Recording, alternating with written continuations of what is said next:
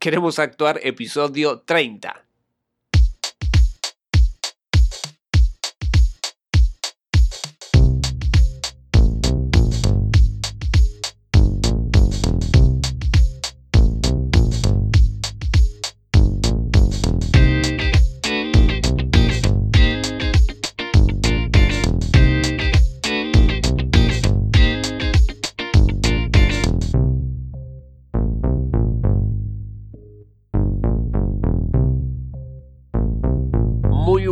Hola, ¿cómo va? Te doy la bienvenida a Queremos Actuar, este podcast para actores y para actrices y actuantes en general, donde desentrañamos todo lo que tiene que ver con el mundo de la actuación, todo lo que tiene que ver con la carrera de actuación. Además tenemos entrevistas, noticias, consejos de productividad, de marketing y algunas cositas más como los métodos de actuación, que en este caso veremos los clichés y cositas más. Yo soy Mariano Rojo y esto es Queremos Actuar. Bien, tema del día. Vamos a hablar de los clichés en la actuación. Este es el, segundo episodio, este es el segundo episodio del ciclo de clichés en la actuación. Vamos a seguir apoyándonos en el libro de la construcción del personaje de Konstantin Stanislavski o Stanislavski para los amigos, este hermoso libro que tengo en mi mano físicamente y en el cual indago cada tanto cuando tengo alguna duda existencial sobre la actuación. Muy recomendable, por cierto, ¿eh? En el podcast anterior habíamos hablado de las tres personalidades de actores que existían según Stanislavski, Stanislavski, como me cuesta decirlo, y estas eran unas personalidades que tendríamos o deberíamos evitar porque suelen ser un poquito adictivas. Sí, sí, es un mal camino en el que hay que tratar de evitar. Bien, vamos a ver eso y antes que nada, como siempre, queremos actuar.com barra contactar. Ahí pueden hacerme llegar sus dudas, sus consultas, cualquier idea que tengan, si no saben por dónde arrancar, si quieren empezar pero tienen dudas. Ahí, bueno, ahí yo estoy haciendo una especie de plataforma eh, de cursos para actores y actrices, así que próximamente en enero vamos a estar lanzando el curso de productividad para actores y actrices para mejorar esta constante de estar buscando audiciones pero queremosactuar.com barra contactar, ahí pueden hacerme llegar sus dudas, sugerencias, preguntas para el podcast. Ya voy a estar armando un especial de preguntas y respuestas, así que cualquier duda que tengan en general, eh, háganmela saber y trato de darles la solución por mail y si me dan permiso también dar una respuesta general en el podcast, así puede ayudar a alguien más. Bien, vamos al tema de hoy que es clichés en la actuación. Esta es la parte 2 del podcast anterior. Vamos a repasar un poquito de qué estuvimos viendo. Estuvimos viendo y apoyándonos en el libro de la, la construcción del personaje de Konstantin Stanislavski. Bien, habíamos hablado de estas tres personalidades, como decía al principio. Por cierto, estamos en el podcast 30 y está muy bueno llegar a un número así redondo eso, nada, nada más para decirle. Espero que estén disfrutando del podcast. Bien, eh, habíamos hablado de estas tres personalidades. Bien, ¿Cuáles eran? Para ir repasando un poquito. Bien, tendríamos el que habíamos etiquetado, o yo había etiquetado para no ser los responsables a ustedes. Teníamos al actor ombligo, actor o actriz ombligo. Bien, ¿Con qué se caracterizaba este, este, este nombre? Se lo pusimos nosotros. ¿Con qué se caracterizaba este actor? Bueno, este actor se caracterizaba por ponerse él o ella, actor o actriz, por delante del personaje. Era un actor que en este caso no sentía necesidad u obligación de tener que componer porque creía que con ser ella, con ser esa persona, le bastaba, ¿no? No, no, sentía la necesidad de caracterizarse, no veía necesidad de usar un vestuario, por ejemplo, y lo que pasaba acá era que si le quitaban los dotes personales a esta persona, ese atractivo que tenía naturalmente, no podía interpretar un papel, se sentía como Sansón sin su pelo, decía Stanislavski. Bien, teníamos el otro, el segundo, la segunda personalidad que le pusimos actor o actriz exhibicionista. Bien, este actor o actriz se caracterizaba por tener ciertos estereotipos de personajes o dominaba una cierta técnica y hacía siempre uso de estas para que el público lo aplaudiera y demostrar lo que lo bien que sabía hacer esta técnica. Sí, era un eh, digamos que no indagaba en otras formas de búsqueda y se esclavizaba, en cierto sentido, a esa forma de componer porque si hacía otra cosa corría el riesgo para él interno de, no ser tan agradable o no de no de, de que él quería siempre este actor actriz exhibicionista quería mostrar esas técnicas buenas que dominaba y por las dudas no hacía otra Bien, después teníamos al actor en la tercera personalidad, el actor o actriz multinavaja suiza, le pusimos. Bien, este actor se caracterizaba por tener un itinerario de personajes clichés y estereotipados universales. Bien, un itinerario es una lista de estos personajes estereotipados universales. Este itinerario los usaba para interpretar 365 papeles al año en días distintos a la hora de aprenderse un papel, ¿no? Es un, es un intérprete que en este caso no tiene tiempo para profundizar en, el, en, un personaje y termina siendo todos estos personajes muy generales, hace amaneramientos y, formas universales en estos personajes que, componen. Eh, y son amaneramientos y formas universales del comportamiento. Están vacíos por dentro, se los puede identificar así en, en ellos no, los personajes ¿eh? que componen. No le, no le, no le ponía, no le ponen su impronta, sino que eran personajes vistos, muy vistos a lo largo de la historia, de todas las interpretaciones de los diferentes actores y actrices que pasaron por este mundo, y era muy fácil de reconocer y cuando veías ese personaje que estaba componiendo, era un personaje que, eh, que ya vimos en todos lados y era el más reconocible. Y ahí de ahí sale un poco el tema de los clichés, ¿viste? Ahora vamos a desarrollar un poco más porque sé que no me estoy metiendo directamente en los clichés, pero está bueno meternos en estos puntos de vista desde los actores. Y también algo muy interesante que decía Stanislavski que eh, eran parte de los responsables de que este, esta disciplina de actuar pase de ser un arte a ser un negocio, porque tenían que interpretar la mayor cantidad de papeles sin profundizar artísticamente en esos mismos y no... Y ahí estaban haciendo esa especie de negocio, que también lo es, no digo que no, y no digo que esté mal ni que esté bien, pero em, se perdían ese, esa parte bella de, profundizar y, y ser un poco más artistas e indagar en diferentes formas de hacer un personaje único. ¿Y cómo se hace un personaje único? Bueno, dándole lo nuestro, ¿no? Y otras formas más. Bien, vamos a pasar ahora al programa de hoy, a lo que nos compete. Esto fue un breve repaso para aquellos o aquellas personas que no, que no, lo, que no pudieron escuchar el podcast. Se los recomiendo que lo escuchen, espero que, les guste. Y vamos a pasar al programa de hoy. Y en, este, en esta ocasión vamos a hablar de otra personalidad que son las personas que hacen caracterización. En un ratito vamos a, a etiquetarlos a, estas, a estos actores o actrices. Bien, recuerdan que teníamos los primeros actores y actrices que huyen de la caracterización de un personaje que cambia por completo toda su personalidad, ¿no? Habíamos hablado de eso, que eran actores o actrices que huían de, de dejar de lado su personalidad para caracterizar a un personaje y hacerlo un poco más diferente, ¿no? Porque ellos tenían ya un nivel de seducción personal, eran personas atractivamente teatrales y se negaban a desprenderse de eso por el hecho de componer. Bien.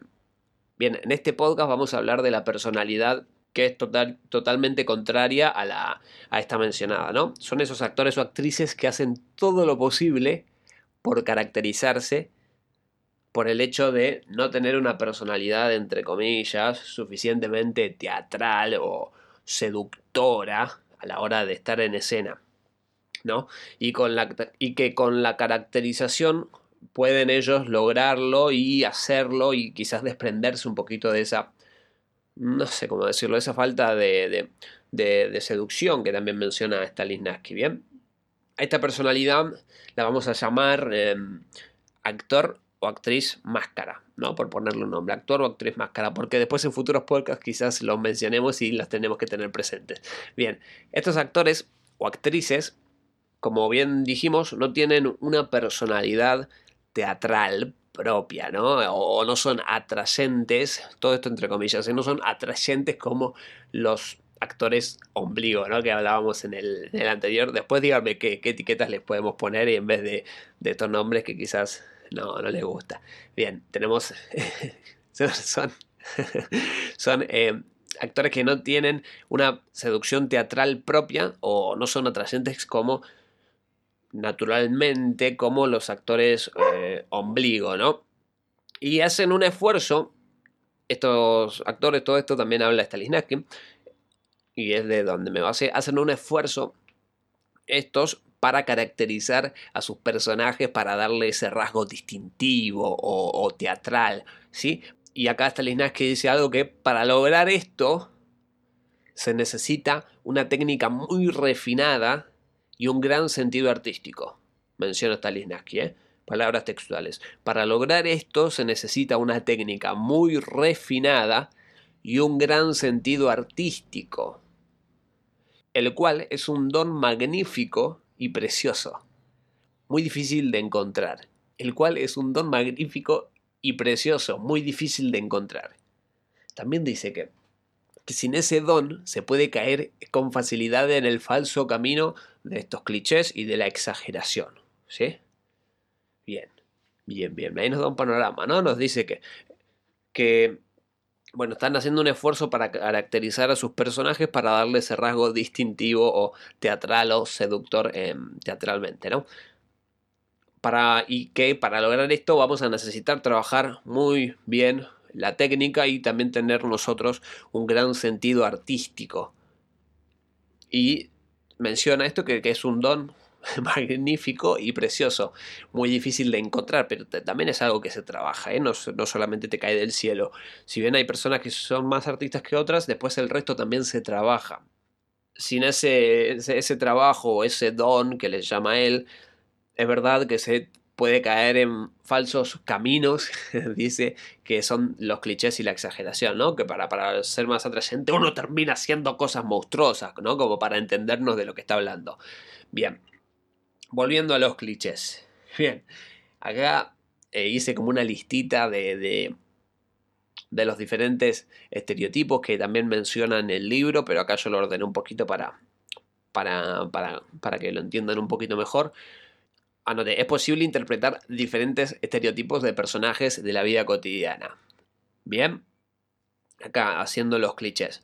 Por ejemplo, un soldado Bien, los estereotipos. Volviendo a los clichés y a las formas de interpretación. Uno, cuando interpreta a un soldado, ¿en qué piensa?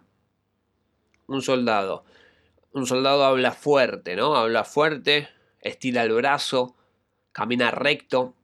Y es a lo que se ve. Eso que es un estereotipo, ¿no? Tenemos un soldado que habla fuerte. Sí, señor. Estira el brazo, ta. Camina recto. Bien.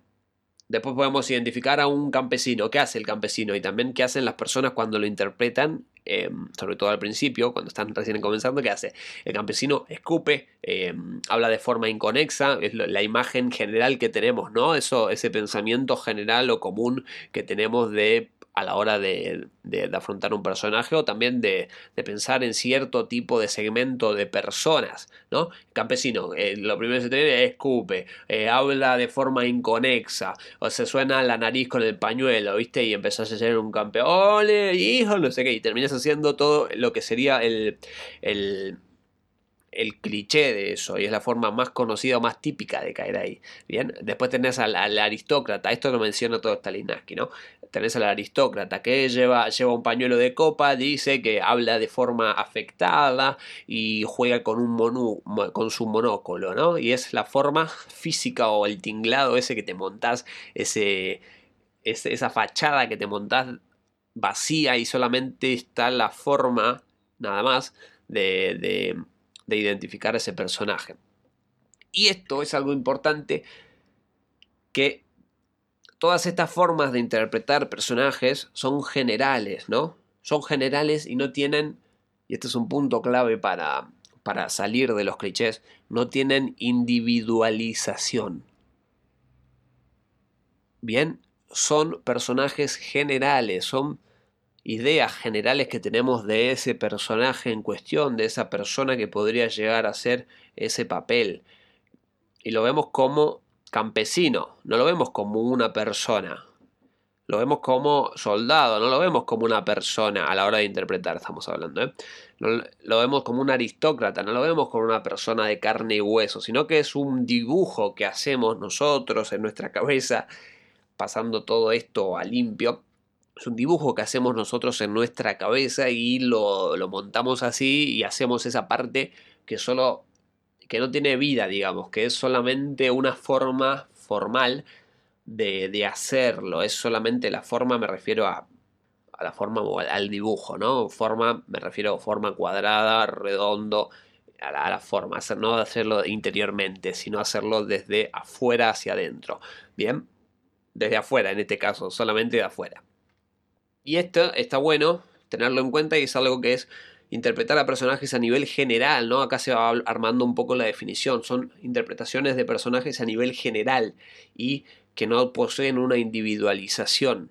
Y esto ahora vamos a desarrollarlo un poquito más. Pero es un punto clave que no tienen individualización, no son individuos. Bien. Y acá entramos en esto muy importante de evitar los clichés. Y es cómo individualizar a los personajes, ¿no? Esto es un punto que quizás es un poquito más práctico y, cómo se podría individualizar a los personajes. Acá hice otra pequeña lista. ¿De qué manera, Mariano, puedo individualizar los personajes? Bien, una forma que se puede hacer es, por ejemplo, estamos hablando del soldado, ¿no? El, típico soldado que interpretas en una. en una. Mm, en un, en un, taller de teatro que estás improvisando, por ejemplo, o, componiendo un personaje. Bien.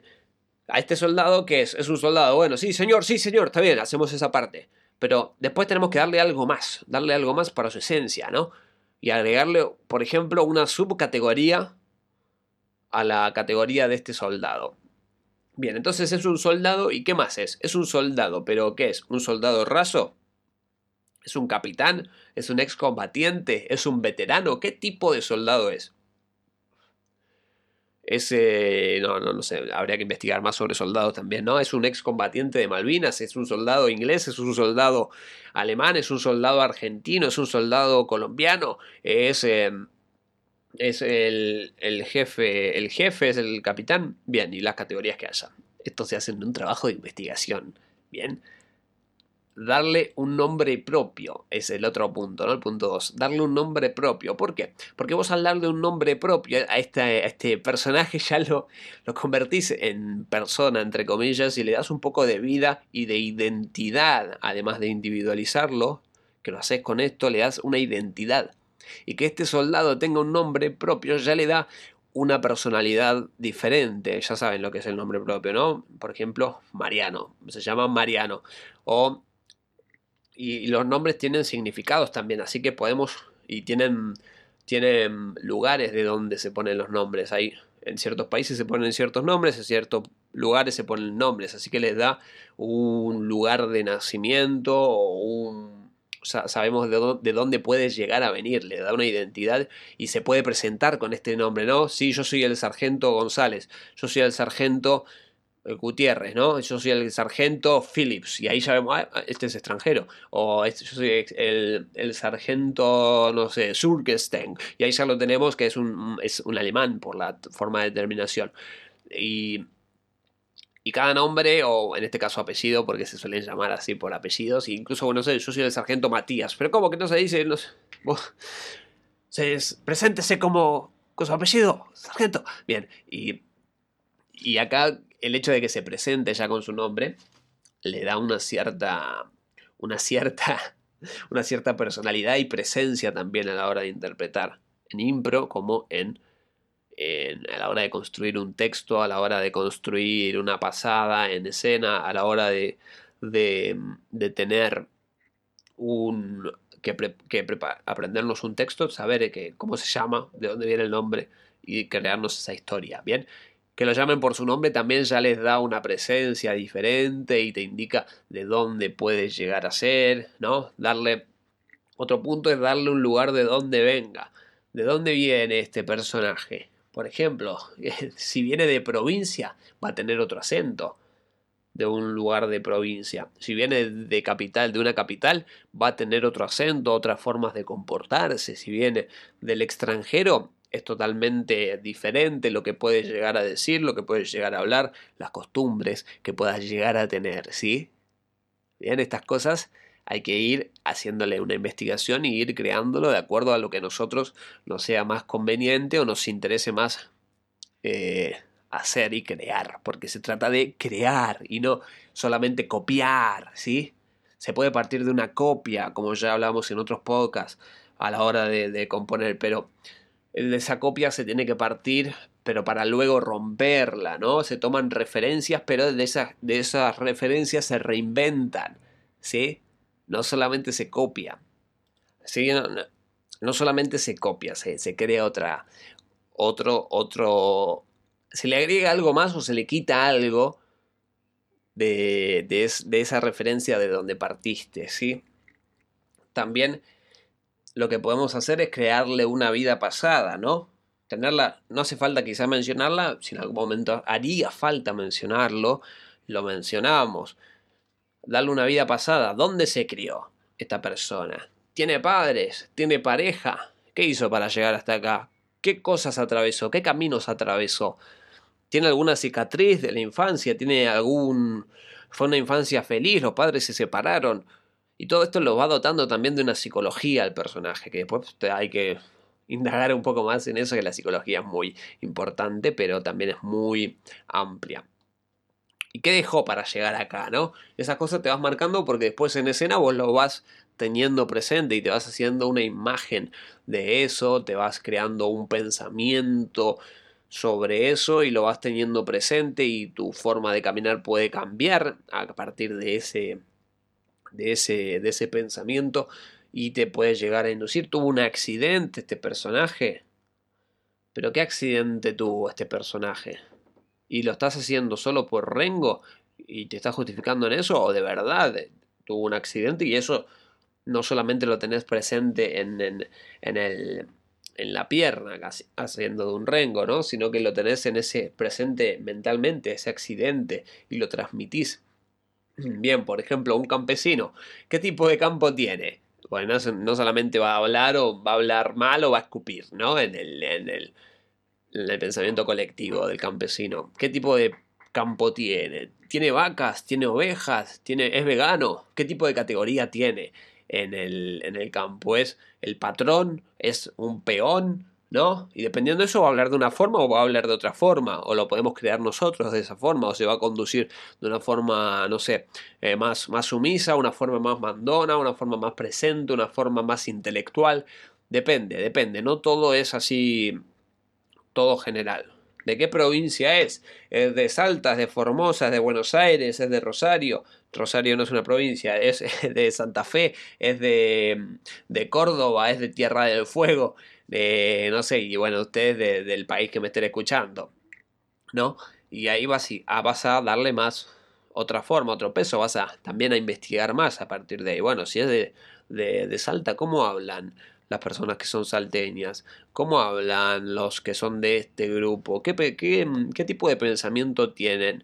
Actualmente o qué tipo de pensamiento tuvieron, ¿Qué tuvieron algún escritor de literatura, tuvieron alguna película que hayan hecho, tienen alguna forma de pensar, son más emprendedores, son menos emprendedores, son más eh, conservadores, son menos conservadores, bueno, y ahí nos vamos haciendo un poco la idea, ¿sí?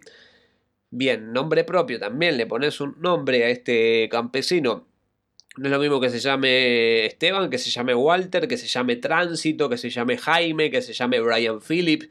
Y bueno, son nombres diferentes y son nombres y de, diferentes... Pues decía Brian Phillips, bueno, ahí te, te, puedes hacer un imaginario, ¿no? Brian Phillips. Entonces, este, esta persona no es, de, no es extranjera. Digo, esta persona, si es campesino de acá de Argentina, no es extranjera. Phillips, ¿de dónde salió Philip? Philip. Philip es un nombre, eh, no sé, estadounidense, te puede llegar a pensar. Y no sé, quizás puede, puede ser un personaje que lo trajeron obligado acá o no. Puede ser un personaje que es un, es un campesino que es un jefe que compró. Y bueno, ahí te vas haciendo ese imaginario y esa historia eh, antepasada, ¿no? Que, que, trae este personaje consigo. Lo mismo, tiene, tiene hijos este personaje. ¿A dónde? ¿De dónde viene? ¿A dónde va? ¿Sí? ¿Con quién anda? ¿Con quién camina? ¿Con quién no? ¿Sí? ¿Qué, qué, qué, problemas tuvo? ¿Se peleó alguna vez este personaje? Bueno, y esa es toda la historia pasada para individualizar este personaje. ¿sí? Porque todos somos seres individuales y no, no somos yo no soy actor y listo, y hago el típico papel de actor en mi vida, ¿no? Sino que yo tengo otras, vengo de otros lados, que puede ser otro actor compañero mío que, que, haya, un actor que viene de, Mendoza, saludos a Manu, que tiene otras, otras costumbres, habla de otra forma, eh, tiene otras, otras ambiciones, hizo otros recorridos, hizo un viaje que se animó a venir solo y bueno, él es un individuo, yo soy un individuo que tiene otros, otros recorridos, ¿sí? De esta manera, bueno, podemos llegar a escapar de las generalizaciones de los personajes, ¿sí? Y darle ese condimento quizás más cotidiano, ¿no? Y agregarle alguna subcategoría, toma mate, este toma café, no le gusta, es alérgico, rasgos propios que le van dando una forma individualizada, ¿bien? Y no es y no es solamente el típico soldado universal que todos conocemos y estamos hartos de ver y de identificar, ¿sí? Si no vamos a estar viendo siempre la misma obra de teatro. Bien. Volviendo a la personalidad máscara, ¿no? Que la dejamos ahí. Tenemos esta personalidad máscara. Ahí ya metimos varios, metimos clichés, ya lo, deshilachamos un poco.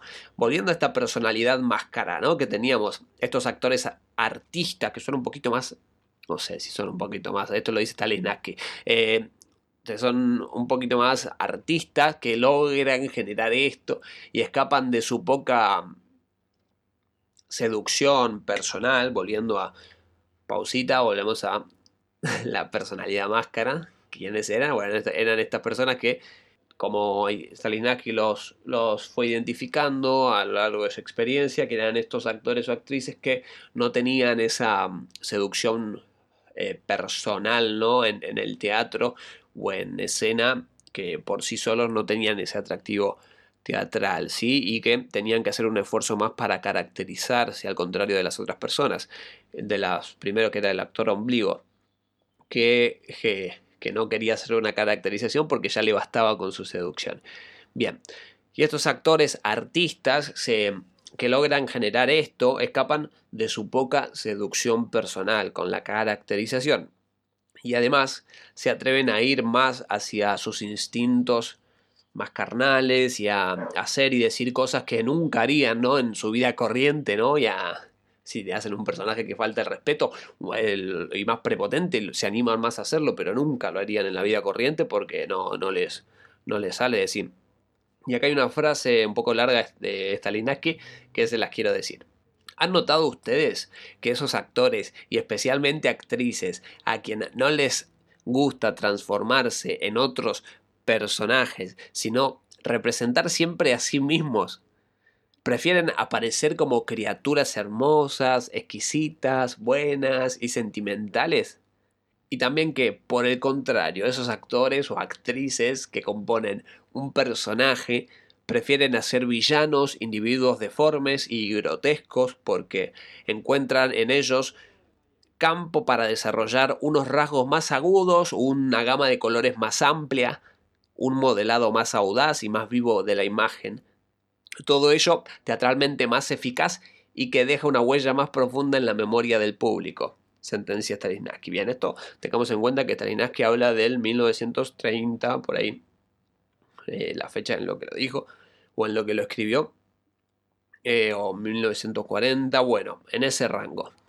Así que, bueno, contextualicémoslo, pero eh, esto es la, experiencia de él que tuvo y que también se puede observar, es verdad, sé yo, hay cosas que menciona acá que, que se observan, que estos actores y actrices que, que no les gusta transformarse en otros personajes, sino representarse a sí mismos, prefieren aparecer como criaturas hermosas, exquisitas, buenas, sentimentales, y que el otro lado, las personas que prefieren componer personajes, hacen esos villanos, hacen individuos deformes y, grotescos para desarrollar un poquito más. Este, hay cosas también psicológicas, ¿no? Que, que, que entra acá en el tema este y que busca desarrollar estos personajes para también indagar un poco más, abrir sus colores, su gama de colores más amplias, un modelado más audaz, acá dice, y más vivo. Bien. Y que después tienen una, huella más una huella más profunda en la memoria del público. ¿Sí? Bien.